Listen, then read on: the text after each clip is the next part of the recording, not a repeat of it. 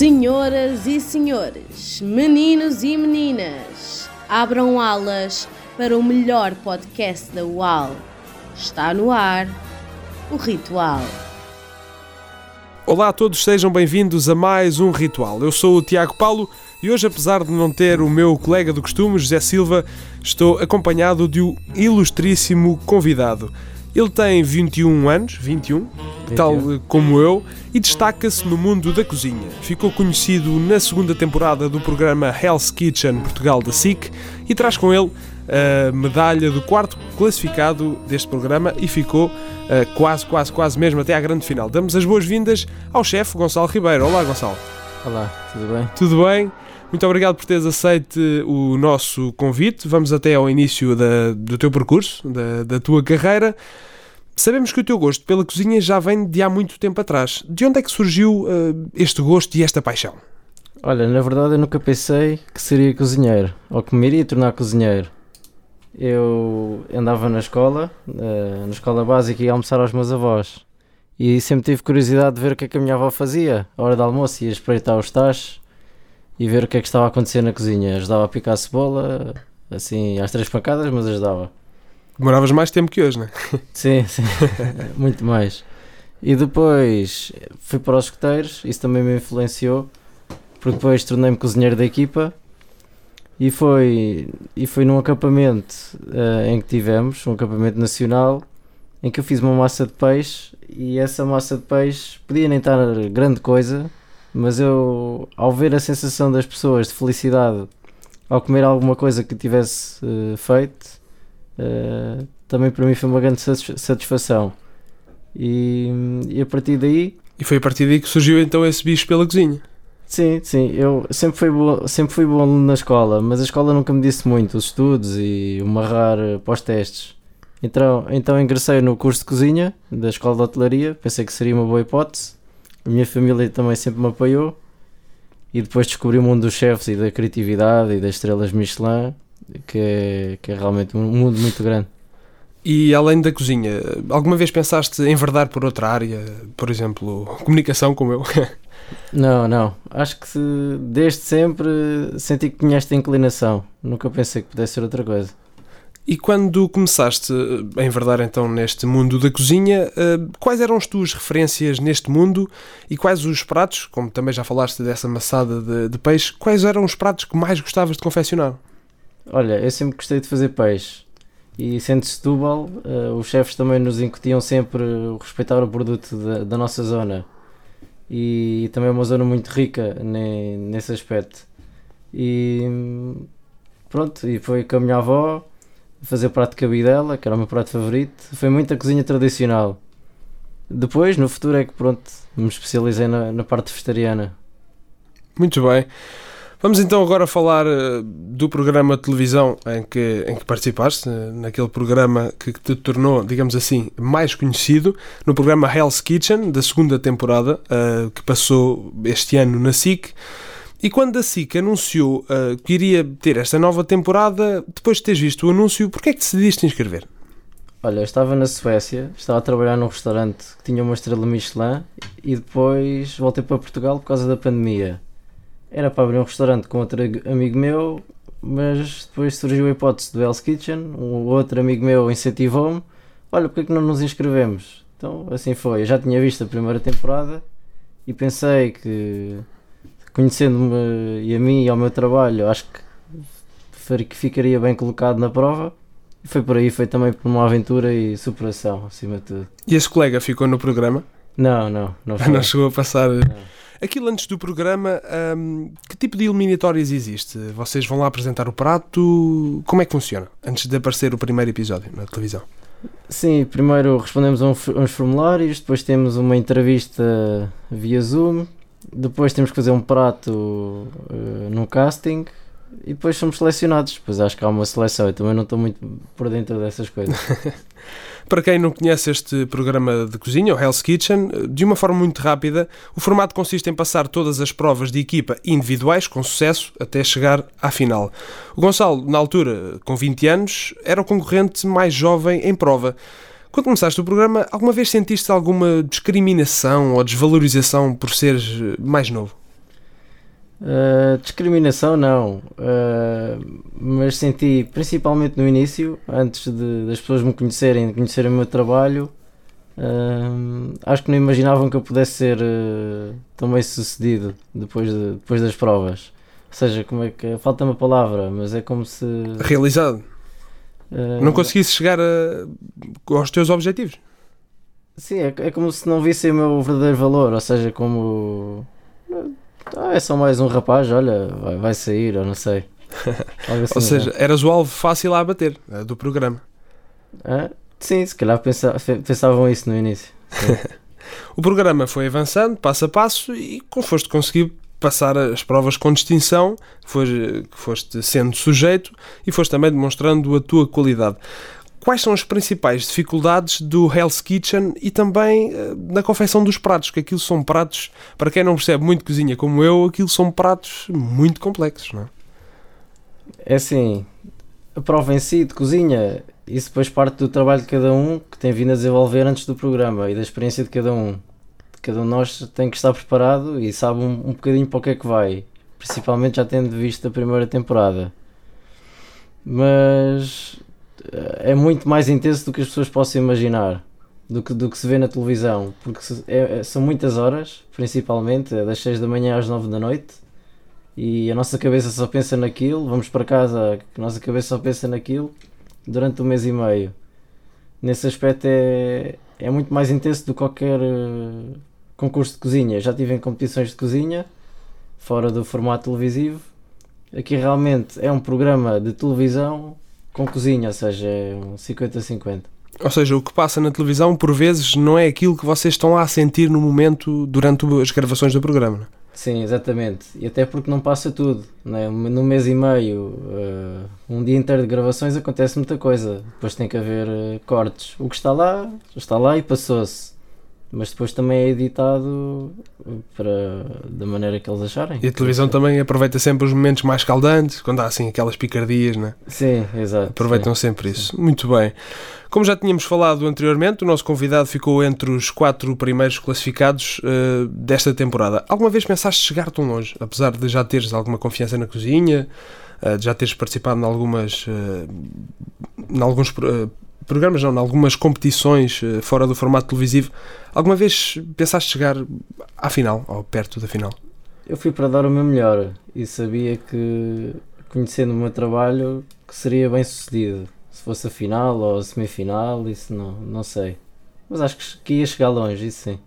E o que é que faltou para ficares no top 2? Uh, eh, nós Uh, pelo menos eu assistia toda a gente a dar uh, as fichas todas em ti, a apostar em ti, que ias ganhar de facto o programa, mas depois houve ali uns percalços quando foi aquela parte dos quatro finalistas. o que é que faltou para ficar no top 2?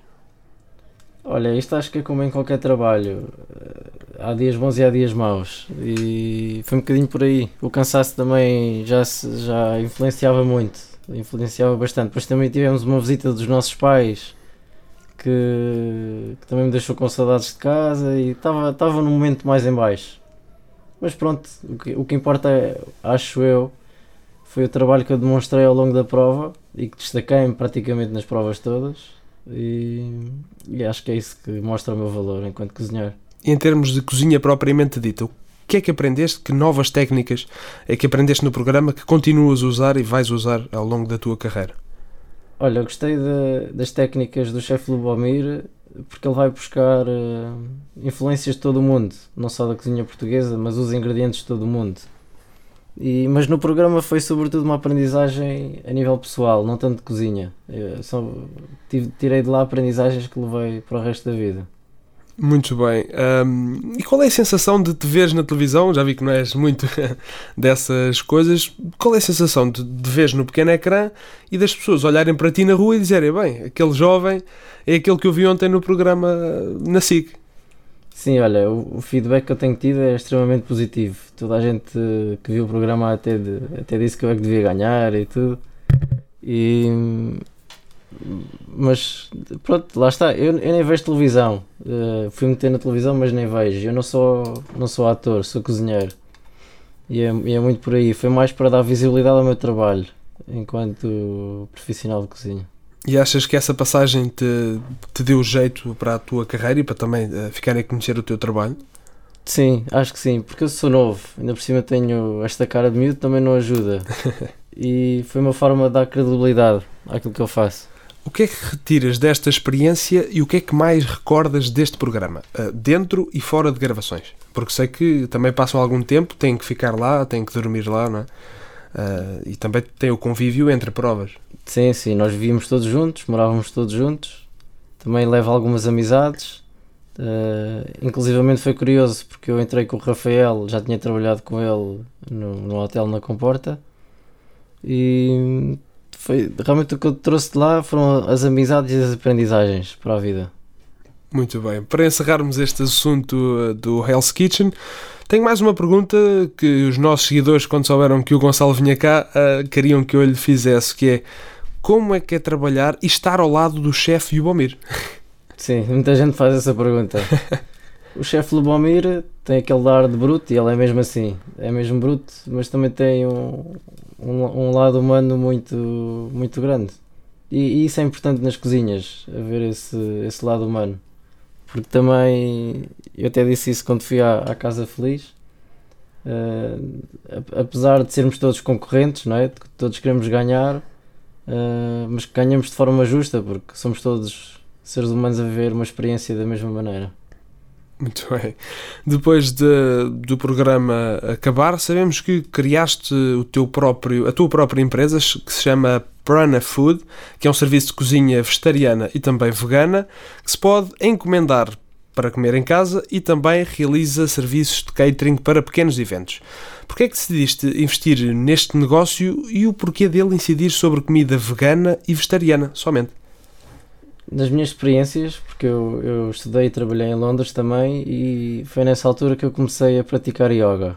E com a, com a regularidade da minha prática, entendi que a alimentação influencia não só a nossa saúde, mas também o nosso estado de espírito, as nossas emoções e até mesmo a forma como vemos o mundo.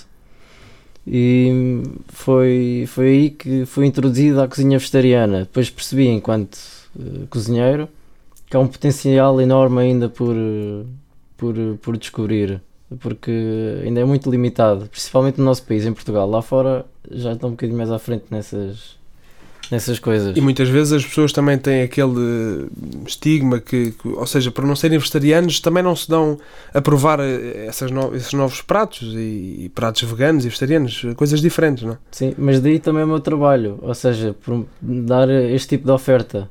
Eu criei a marca Prana uh, como uma marca de produtos para estarem acessível a todas as pessoas uh, a nível nacional. Inclusivamente desenvolvi uma receita de um pastel de nata vegan, sem ovo e sem leite mas atualmente dedico-me mais aos eventos, porque tenho, tenho, tido bastantes requisições depois do programa, eventos de, de catering, workshops. Não tens mãos a medir, não é? Não, não, tenho sempre a agenda cheia de, de pedidos.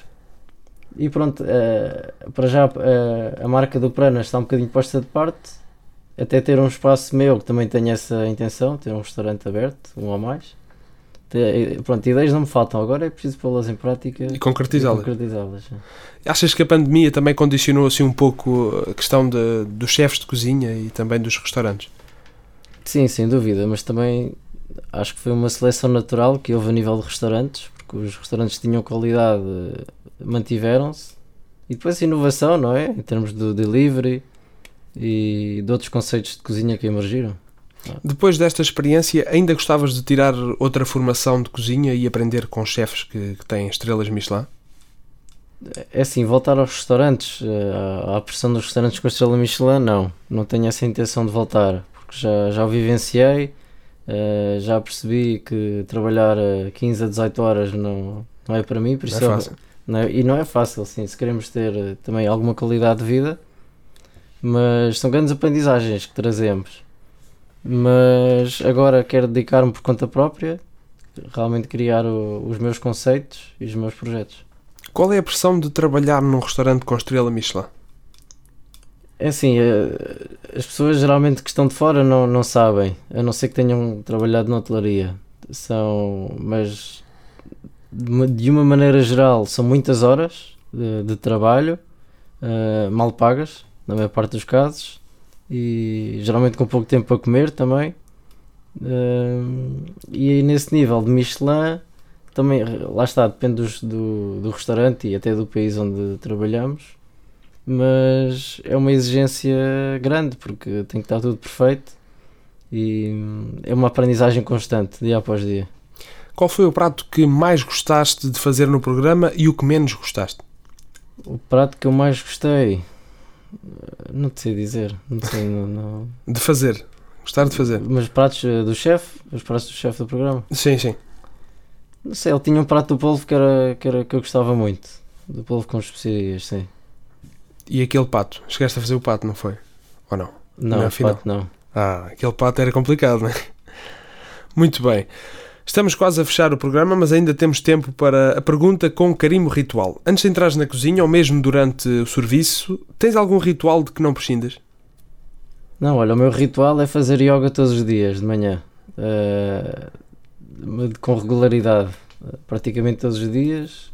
É esse o meu ritual. Antes de entrar da cozinha, não, não tenho nada, não? nada que faça, não. Estamos mesmo a terminar. Que conselho dás uh, a jovens que queiram enverdar por esta profissão uh, de cozinheiro ou queiram aspirar a ser chefes de cozinha? Olha, acho que pode começar por, uh, se realmente se têm esse interesse, de procurarem uma escola onde possam perceber na prática se é real, realmente aquilo que, que querem, não é? Mas depois também não é na escola que se percebe o mundo do trabalho, porque são coisas completamente diferentes. É fazerem um estágio uh, fazer um estágio à borla e, e, perceberem se é realmente aquilo que, que os preenche e que os faz feliz. E realmente não desistirem, porque também tive, tive chefes também no meu percurso, uns que sempre me motivaram e me apoiaram e tive, tive outros que, que, que nem por isso, e, mas faz parte, se, se for esse o sonho, há que lutar por ele.